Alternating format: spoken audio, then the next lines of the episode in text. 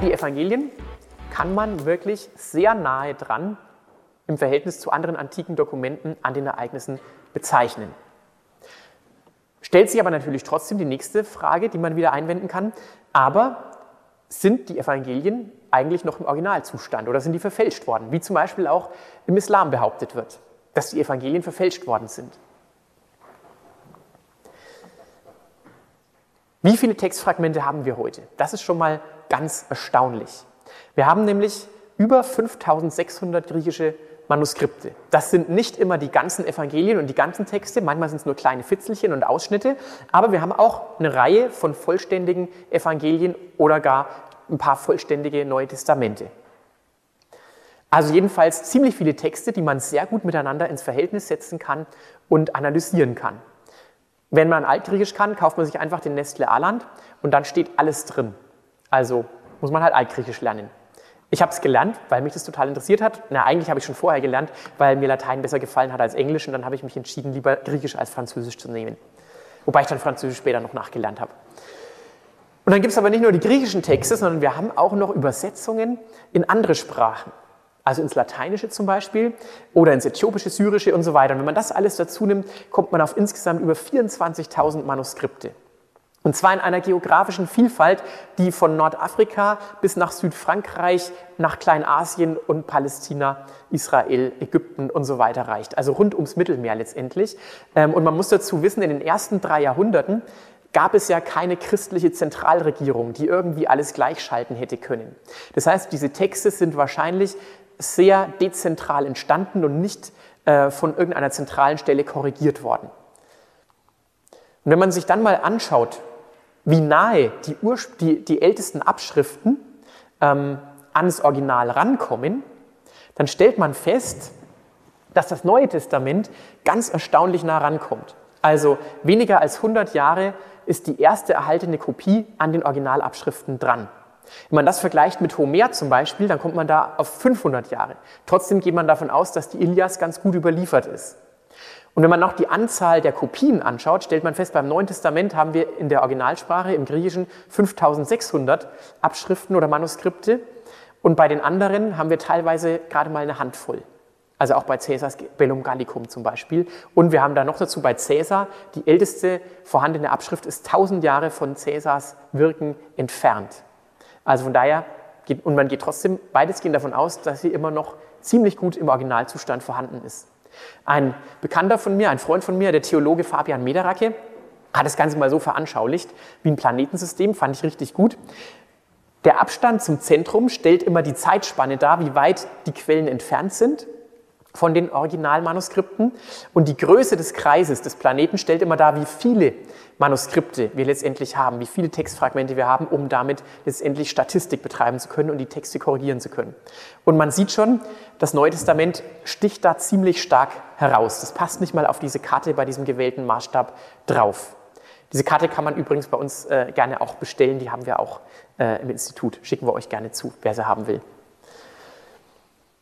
Nun kann man natürlich trotzdem noch die Frage stellen, okay, wir haben 5600 Manuskripte, wie gut stimmen die denn miteinander überein?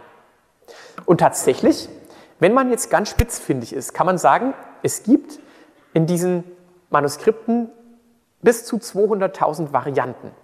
Wenn man jedes einzelne Wort, das in x Manuskripten in x verschiedenen Varianten auftritt, als x Varianten zählt. Und es klingt erstmal schockierend. So viele Unterschiede, wie kann das dann überhaupt noch richtig und als unverfälscht bezeichnet werden?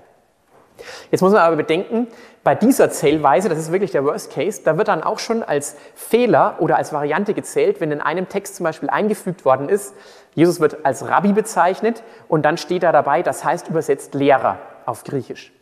Äh, und dann geht es im Text weiter. Das ist bereits äh, eine Textvariante, beziehungsweise eigentlich schon mehrere, weil man hat schon zwei zusätzliche äh, Wörter eingefügt, nämlich das heißt steht dann auch noch dabei. Das heißt, es sind dann schon drei Textvarianten, die man einfügen muss. Dann gibt es manchmal Wortdreher. Kann natürlich schnell passieren, weil man hatte keine Kopierapparate damals. Manchmal hat man eben abgeschrieben, vielleicht noch bei Kerzenlicht und war schon etwas müde, weil man das Kapitel noch zu Ende abschreiben wollte. Und dann schreibt man was und stellt fest, Mist, jetzt habe ich das eine Wort ausgelassen, schreibe ich es halt hinten dran nochmal rein.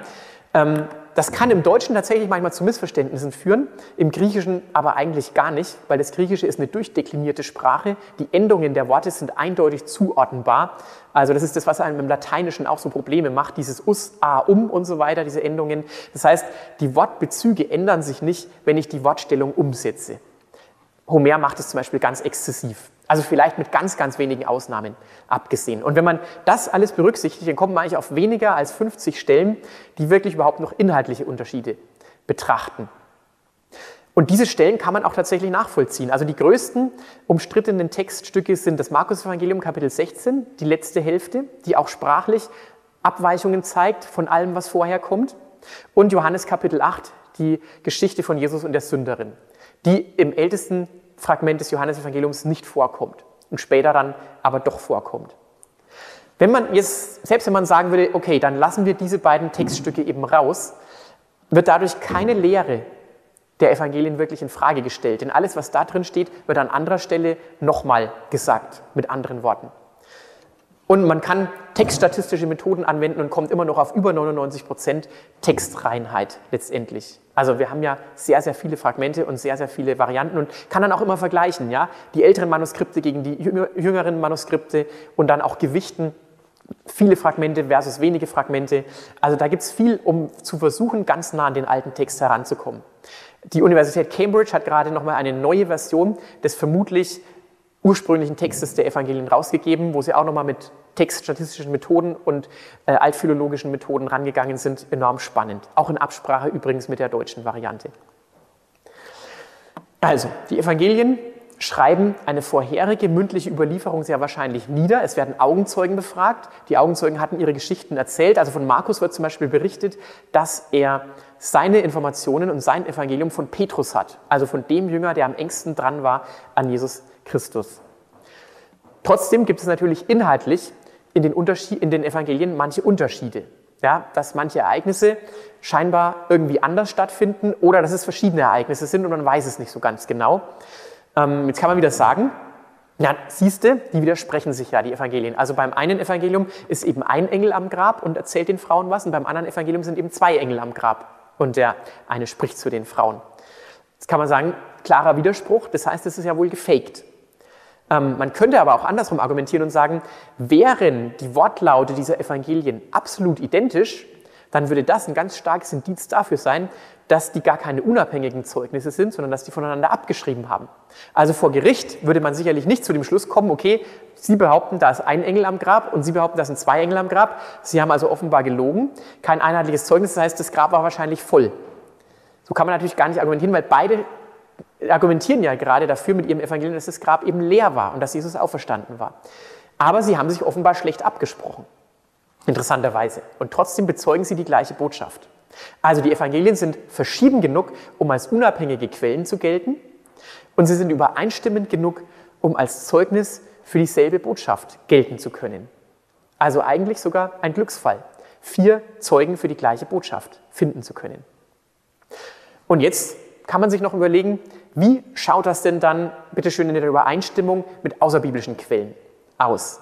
Jetzt haben wir die vier Evangelien gesehen, ja, okay, da ist viel an Konsistenz zu finden, ähm, aber ist es nicht so, dass die trotzdem auch natürlich alles gläubige Leute waren, die das aufgeschrieben haben? Gibt es denn auch außerbiblische Quellen, die überhaupt die Existenz Jesu bezeugen würden? Es gibt ja auch einige Forscher, die behaupten, Jesus hat niemals existiert, auch wenn es immer weniger werden, die das behaupten. Es gibt eine ganze Reihe von solchen Quellen. Ich werde jetzt nicht auf alle eingehen, aber ein paar sind doch sehr interessant. Also zum Beispiel Josephus Flavius mit seinen jüdischen Altertümern. Der erwähnt zum Beispiel ähm, den Jakobus, den Bruder Jesu. Da heißt es, Ananus, also der hohe Priester, berief eine Versammlung des Hohen Rates ein und brachte vor ihn den Jakobus, den Bruder Jesus, Jesu, den man den Christus nannte und einige andere. Er beschuldigte sie, das Gesetz übertreten zu haben und ließ sie steinigen.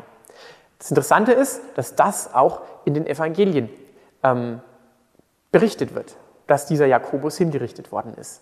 Beziehungsweise in der, in der Apostelgeschichte, nicht in den Evangelien, in der Apostelgeschichte. Also, und der Jakobus selbst kommt aber auch in den Evangelien vor. Von daher hat man hier zumindest eine Übereinstimmung mit dem, was in der säkularen Geschichtswelt beschrieben wird und dem, was in den Evangelien oder in der Apostelgeschichte steht. Und es gibt einen Text, der auch sehr viel Wirbel auf, ausgelöst hat in den jüdischen Altertümern. Da heißt es, um diese Zeit lebte Jesus, ein Mensch voll Weisheit, wenn man ihn überhaupt einen Menschen nennen darf. Er tat nämlich ganz unglaubliche Dinge und war der Lehrer derjenigen Menschen, welche gern die Wahrheit aufnahmen. So zog er viele Juden und viele aus dem Heidentum an sich. Er war der Messias.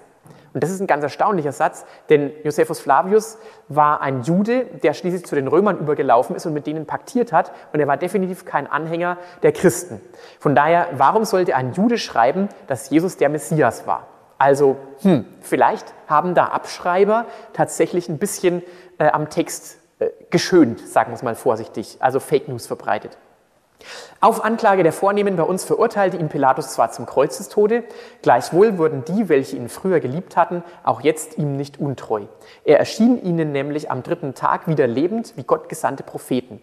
Die Auferstehung wird also als Fakt vorausgesetzt, wie Gott gesandte Propheten neben tausend anderen wunderbaren Dingen von ihm verkündet hatten. Also die erfüllte Prophetie wird auch gleich noch bestätigt. Noch bis jetzt hat das Volk der Christen, die sich nach ihm nennen, nicht aufgehört. Also, kein Wunder, dass man darüber diskutieren kann. Die fett markierten Textteile, die sind schon komisch, wenn die ein jüdischer Geschichtsschreiber über Jesus sagen würde. Nun ist es aber spannend, dass man in einer Übersetzung im Kitab al-Unwan aus dem 10. Jahrhundert eine etwas andere Textvariante gefunden hat, die vielleicht die ursprüngliche sein könnte. Also manches spricht da dafür.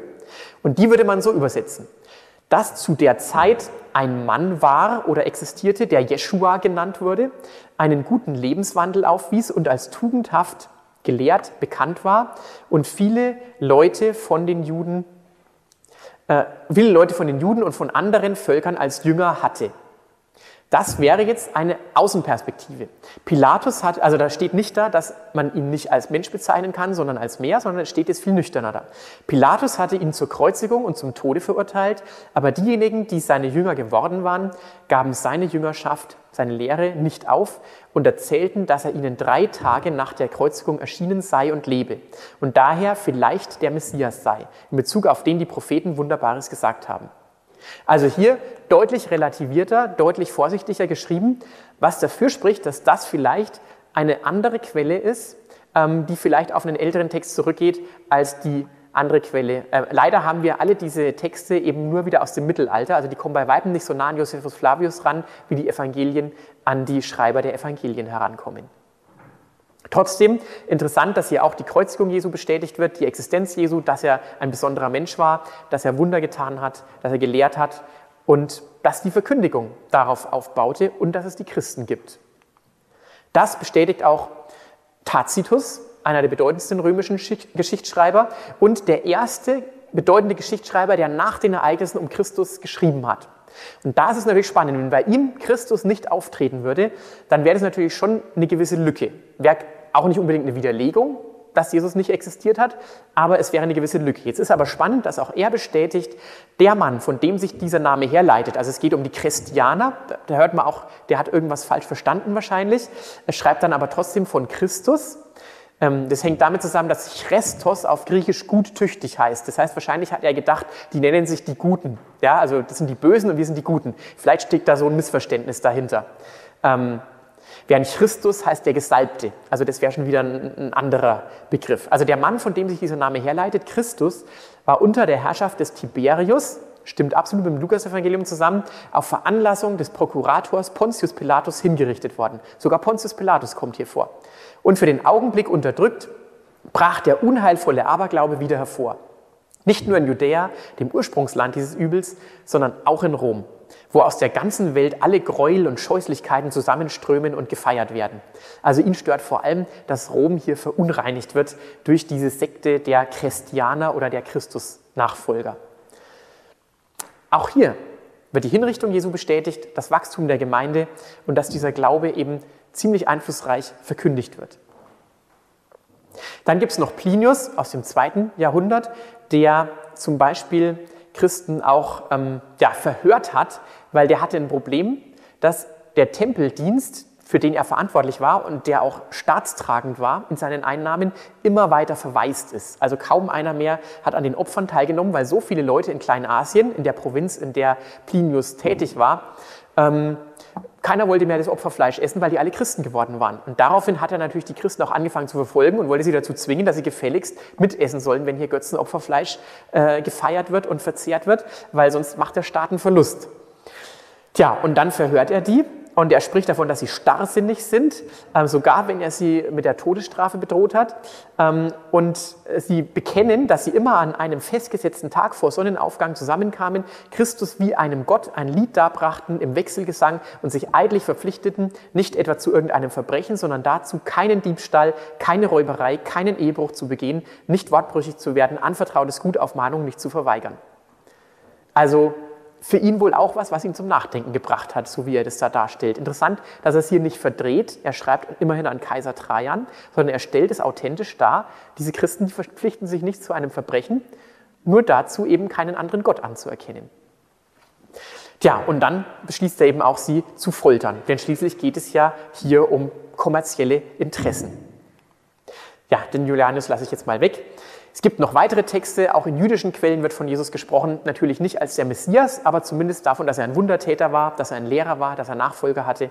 Dann gibt es zahlreiche Kirchenväter, äh, zweites, drittes, viertes Jahrhundert, ähm, die von Jesus berichten, aber natürlich sind die auch wieder gläubige Leute. Insgesamt kann man aber aus all diesen Quellen ganz historisch ein relativ konsistentes Bild von Jesus und von der ersten Gemeinde zeichnen, wenn man die Bewertung jeweils herausfiltert kann man ganz nüchtern historisch sagen, der hat existiert, er ist gekreuzigt worden, er hat eine bestimmte Lehre verkündigt und irgendwas um seinen Tod muss passiert sein, dass so viele Leute geglaubt haben. Und wie schon gesagt, es gibt auch eine ganze Reihe von spannenden archäologischen Angaben in den Evangelien, die man nachprüfen kann. Also zum Beispiel wird von einem Lysanias berichtet im Lukas-Evangelium, der bei Josephus Flavius aber nicht auftaucht. Deswegen, weil Josephus als die Autorität für die jüdische Geschichte der damaligen Zeit galt, dachte man, na, da hat sich der Lukas vielleicht ein bisschen getäuscht. Zumal es einen anderen Lysanias gab, der schon im ersten Jahrhundert vor Christus Regent war in Chalkis. Vielleicht hat er da in den Quellen irgendwas verwechselt, der Lukas. Doch dann findet man tatsächlich eine Inschrift aus der Zeit des Tiberius, Archäologen, und die bestätigen, dass dieser Lysanias tatsächlich der Lysanias war, der im Lukas-Evangelium erwähnt wird. Und Josephus Flavius fand ihn offenbar zu unwichtig, um ihn zu erwähnen. In der Apostelgeschichte spricht Lukas zum Beispiel von sogenannten Politarchen, also Stadtherrschern, könnte man das wortwörtlich übersetzen, so eine Art Bürgermeister, ein Titel, den es sonst nirgends gab in der antiken Welt. Deswegen glaubte man auch, naja gut, der Lukas wusste nicht, wie diese Leute da heißen, deswegen hat er sich halt einen Titel ausgedacht. Ähm, Herrscher der Stadt, Politarch, klingt ja ganz logisch. Das Spannende war, dass man dann aber 35 Inschriften in Thessalonich, in Thessaloniki fand, ähm, die genau diesen Titel äh, eingeritzt hatten. Das heißt, es wurde wieder deutlich, Lukas ist vertrauenswürdig. Und insgesamt erwähnt Lukas 32 Länder, 54 Städte und neun Inseln. Keine dieser Angaben von Lukas ist bis jetzt irgendwie falsifiziert worden von der Archäologie, sondern wenn man was gefunden hat, war es immer eine positive Bestätigung. Also, wenn ich dieses zweite Kapitel zusammenfassen soll, dann würde ich sagen, wenn wir rein historisch an die Evangelien rangehen, dann ist das Neue Testament, insbesondere die Evangelien und die Apostelgeschichte, wohl die bestüberlieferten Texte der Antike. Die Intention ist Geschichtsschreibung, eine Biografie des Lebens Jesu. Die Abfassung muss relativ zeitnah passiert sein. Die Überlieferung ist die beste von allen antiken Texten, die wir haben. Man kann sämtliche Textvarianten nachkontrollieren und alle angeben und feststellen, ob da inhaltliche Probleme daraus folgen oder nicht. Wie gesagt, man muss nur ein bisschen Altgriechisch lernen und das kann man. Theologen müssen es auch innerhalb von einem Jahr lernen. Und viertens sogar die außerbiblischen Quellen und die Archäologie bestätigen im Grunde das, was in den Evangelien drinsteht, wenn sie natürlich auch eine andere Glaubensperspektive haben. Aber die Fakten sind die gleichen, die dargestellt werden. Und so kommen wir dann zu dem zentralen Ereignis, von dem die Evangelien berichten, nämlich zur Auferstehung. Auch hier möchte ich erst wieder einen Atheisten zu Wort kommen lassen, um nochmal deutlich zu machen, was hier wirklich auf dem Spiel steht. Es steht nämlich unser ganzes Selbst- und Weltverständnis auf dem Spiel. Jürgen Habermas schreibt, angesichts von Schuld, von Einsamkeit, von Leid und von Tod ist die Lage des Menschen prinzipiell trostlos. dann endet unser Leben mit dem Tod. Wenn Jesus Christus auferstanden ist von den Toten, dann ist aber die Schuldfrage geklärt, dann gibt es Vergebung, weil Jesus für uns gestorben ist. Dann ist die Einsamkeitsfrage geklärt, weil Jesus bis ans Ende aller Tage bei uns sein möchte. Und es ist die Leidfrage geklärt, weil Jesus uns verheißt, es wird eine neue Welt kommen, in der es kein Leid und keinen Schmerz mehr geben wird. Und die Todesfrage ist geklärt, weil der tote Körper Jesu wieder zum Leben erweckt worden ist und Jesus als Person wieder real existent war und mit anderen Menschen gesprochen hat. Also von daher dieses Ereignis packt die zentralen äh, Befindlichkeiten des Menschen an, die Grundprobleme des Menschen, Schuld, Einsamkeit, Leid und Tod. Und nun ist hochinteressant wieder der erste Korintherbrief, Kapitel 15, von Paulus geschrieben, der, wie gesagt, sein ganzes Leben aufs Spiel gesetzt hat für die Glaubwürdigkeit dieser Botschaft. Und ich finde diesen Text immer wieder neu umwerfend, wenn ich ihn lese. Da schreibt er nämlich, angenommen, es gibt wirklich keine Totenauferstehung. Dann ist auch Christus nicht auferstanden. Und wenn Christus nicht auferstanden ist, ist es sinnlos, dass wir das Evangelium verkünden und sinnlos, dass ihr daran glaubt. Also kurzum, dann hört bitte auf, Christen zu sein, wenn Jesus gar nicht von den Toten auferstanden ist. Und nicht nur das. Wir stehen dann als falsche Zeugen da, weil wir etwas über Gott ausgesagt haben, was nicht zutrifft. Wir sind also auch noch moralisch minderwertig, weil wir Lügner sind. Und wenn Christus nicht auferstanden ist, ist euer Glaube eine Illusion. Die Schuld, die ihr durch eure Sünden auf euch geladen habt, liegt dann immer noch auf euch. Dann ist also auch das Schuldproblem nicht gelöst, weil das Opfer Jesu offenbar zu nichts geführt hat. Er war ja dann doch nicht sündlos und Gott, wie er behauptet hat. Wenn die Hoffnung, die Christus uns gegeben hat, nicht über das Leben in der jetzigen Welt hinausreicht, sind wir bedauernswerter als alle anderen Menschen. Dann sind die Christen wirklich die dümmsten, die es jemals gegeben hat in der Weltgeschichte. Heutzutage immerhin zwei Milliarden Leute, zumindest auf dem Papier. Wenn die Toten nicht auferstehen, können wir es gleich mit denen halten, die sagen, kommt, wir essen und trinken, denn morgen sind wir tot. Also, ab in die Kneipe und das Leben genießen, auch Christen können gerne in die Kneipe gehen, aber sicherlich nochmal mit einer anderen Motivation. Es ist nicht der ultimative Lebenssinn, in der Kneipe zu essen und zu trinken, auch wenn es ein schöner Ort ist, um Gemeinschaft zu haben. Wir sind nicht klug erdachten Märchen gefolgt, schreibt Paulus in seinem zweiten, äh, Petrus, der, äh, der Apostel Petrus in seinem zweiten Brief, sondern wir waren Augenzeugen seiner Herrlichkeit. Also auch hier wieder die Betonung, auch in den Briefen, wir sind Augenzeugen. Ähm, den einen Punkt lassen wir gleich nochmal weg. Ähm, oft wird Petrus oder auch den Evangelien vorgeworfen, naja, damals in der Antike, da waren die Menschen ja viel naiver. Wie gesagt, da musste nur die Sandale im Sand stecken bleiben und schon hat jeder geglaubt, ein Wunder ist passiert und der Messias läuft vor uns, weil er kann auch ohne Sandale weiterlaufen. Das ist natürlich eine extreme Verzerrung äh, aus heutiger Sicht. So einfach war es nicht. Denn wenn man sich das mal genau anschaut, Petrus glaubte dem Bericht der Frauen erstmal nicht.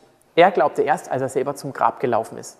Genauso Johannes. Der glaubte erst, als er ins Grab reingeschaut hat und da tatsächlich die Leinentücher wie einen Kokon liegen sehen hat, und aber ein leerer Kokon. Der, der Leichnam war weg. Maria Magdalena erkannte Jesus erst gar nicht und konnte es gar nicht fassen, dass Jesus auf einmal leibhaftig wieder vor ihr steht. Thomas glaubt erst, als er seine Hände tatsächlich leibhaftig in die Wunden von Jesus hineinlegen darf. Also er wollte Indizien sehen. Der Evangelist Lukas ist Arzt, Akademiker der damaligen Zeit. Matthäus ist Zöllner, der musste zumindest mal gut rechnen können. Und Paulus ist Schriftgelehrter, also Theologe, Philosoph und Politiker der damaligen Zeit mit einer exzellenten Ausbildung.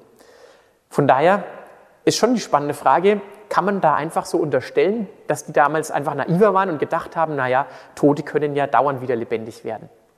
So einfach war es nicht. Denn auch das wurde selbst von denen, die danach dran geglaubt haben, in Zweifel gezogen und noch mehr natürlich von denen, die nicht dran glauben wollten. Wir können nun also sagen, dass das Grab wahrscheinlich aus historischer Sicht leer gewesen sein muss. Denn nach den Evangelien war jedem klar, wo dieses Grab Jesu war. Es war nämlich das Grab von Josef von Arimathea, der die Erlaubnis bei Pilatus offenbar sogar offiziell eingeholt hat. Das heißt, die Römer wussten, wo das Grab war. Die stellen sogar noch eine Wache dazu, wie das Matthäus-Evangelium berichtet. Die Juden wussten, wo es war. Die sagen nämlich Pilatus, er soll bitte eine Wache dorthin stellen vor das Grab, damit die Jünger nicht den Leichnam klauen und behaupten, Jesus sei von den Toten auferstanden. Das wäre nämlich der Worst Case für die Juden und für die Römer. Ähm, von daher jeder wusste, wo es war. Und hätten die Römer oder die Juden den Leichnam gehabt, Sie hätten ihn sicherlich jedem zeigen können und es wäre völlig klar gewesen, dass dieser Jesus nicht von den Toten auferstanden ist. Grabräuber hätten Unmengen an Geld verdienen können, hätten sie diesen Leichnam den Römern verkauft oder den Juden. Ist aber offenbar nicht passiert. Bleiben also noch die Jünger. Wenn die Jünger diesen Leichnam gestohlen hätten und an den Wachen vorbeigekommen und den Stein zur Seite gerollt und diesen kühnen Plan bereits nach zwei Tagen äh, ausgeführt hätten, nach der Kreuzigung, ähm, denn am dritten Tag ist Jesus auferstanden, ähm, die hätten einerseits eine enorm stabile Psyche gebraucht und sie hätten sich gut überlegen sollen, wie sie diese Geschichte in ihrer Zeit damals plausibel verbreiten könnten. Und die sicherlich schlechteste Idee, die sie dann hätten haben können, wäre gewesen zu sagen, und die, die das gesehen haben und bezeugen können, waren die Frauen. Denn Frauen, da findet man heute nichts Anstößiges dran, aber damals galten Frauen bei Juden nicht als glaubwürdige Zeugen und bei den Römern auch nicht. Bei römischen Gerichtsverhandlungen wurden die sogar unter Augustus ausgeschlossen, weil es wohl Gruppen gab, so eine Art feministische Gruppen vielleicht, die Gerichtsverhandlungen systematisch wohl gestört haben. Also spannende Ereignisse in der damaligen Zeit. Und dann haben die Römer gesagt, stopp, wir wollen hier für Gerechtigkeit sorgen, Frauen raus. Ob man es immer so auf Frauen reduzieren kann, wie auch immer, spannend ist, dass Jesus Christus offenbar ganz anders über Frauen denkt als die Römer und die Juden. Denn für ihn sind offenbar die Frauen wert die ersten Zeugen sein zu dürfen. Und die Frauen sind die ersten, die sogar den Aposteln das Evangelium verkünden, indem sie sagen, Jesus ist von den Toten auferstanden. Das ist übrigens nicht Maria Magdalena, sondern das ist meine Frau, als wir 2007 in Israel auf einer Studienreise waren und da auch mal den Grabstein wegrollen durften. Allerdings war es das falsche Grab. War aber auch leer. Von daher war das ganz gut. Die Erscheinungen Jesu, von denen die Evangelien berichten, die ähm, kann man nicht als Halluzinationen abtun. Die sind viel zu verschieden und passieren auch gegenüber Menschen, die nicht damit rechnen eigentlich, dass Jesus auferstanden ist. Also davon zeugen die Evangelien durchweg, dass keiner damit gerechnet hat, dass Jesus auferstehen wird. Alle dachten, jetzt ist der Weg zu Ende. Die Jünger sperren sich ein und haben Angst, dass sie die Nächsten sind, die hingerichtet werden. Und es sind Einzelpersonen, es sind Zweierpersonen, Emmaus-Jünger, vielleicht war es sogar ein Mann und eine Frau bei den Emmaus-Jüngern, die Namen werden nicht genannt, wir wissen es nicht. Es waren zehn Jünger ohne Thomas, dann zehn Jünger mit Thomas, 500 Personen gleichzeitig und sogar Leute, die gar nicht an Jesus geglaubt haben, wie Saulus, der dann zum Paulus wurde. Und diese verzweifelten Jünger, die sich eingesperrt hatten, die werden innerhalb von einer relativ kurzen Zeit zu mutigen Zeugen genau dieser Auferstehung. Die setzen damit ihre ganze Reputation aufs Spiel, ohne dadurch einen materiellen Vorteil zu haben. Die haben dadurch nicht Unmengen an Spendengelder einwerben können, wie manche TV-Prediger vielleicht in den Vereinigten Staaten oder so, im Gegenteil, das, was sie an Geld bekommen haben, haben sie sofort eingesetzt, um den Armen und Schwachen und Kranken zu helfen. Davon zeugen sogar auch jüdische und römische Quellen in der Antike, dass die Christen da ganz einzigartig waren. Ähm, und sie hatten auch keinen politischen Vorteil davon. Es war nicht so, dass die Massen sich jetzt auf ihre Seite geschlagen haben und sie deswegen die Römer rausschmeißen konnten und die Juden entmachten konnten, die Sadduzäer und die hohen Priester, die ihre Gegner waren. Nein, im Gegenteil, sie sind auch noch selber ausgeschlossen worden aus der Synagoge, sind verfolgt worden. Es war also eigentlich aus menschlicher Perspektive völlig sinnlos, warum sie so stur, selbst wenn sie die, äh, vor der Frage standen, ob sie ihr Leben hergeben wollen oder den Glauben aufgeben wollen, trotzdem immer am Glauben hängen, blieben, hängen geblieben sind und lieber den Märtyrertod gestorben sind, wenn sie vor die Wahl gestellt worden sind. Also, da muss was ganz, ganz Tiefes in diesen Jüngern vorgegangen sein, was sie überzeugt hat von der Richtigkeit. Ja, und historisch ist noch eine weitere Frage.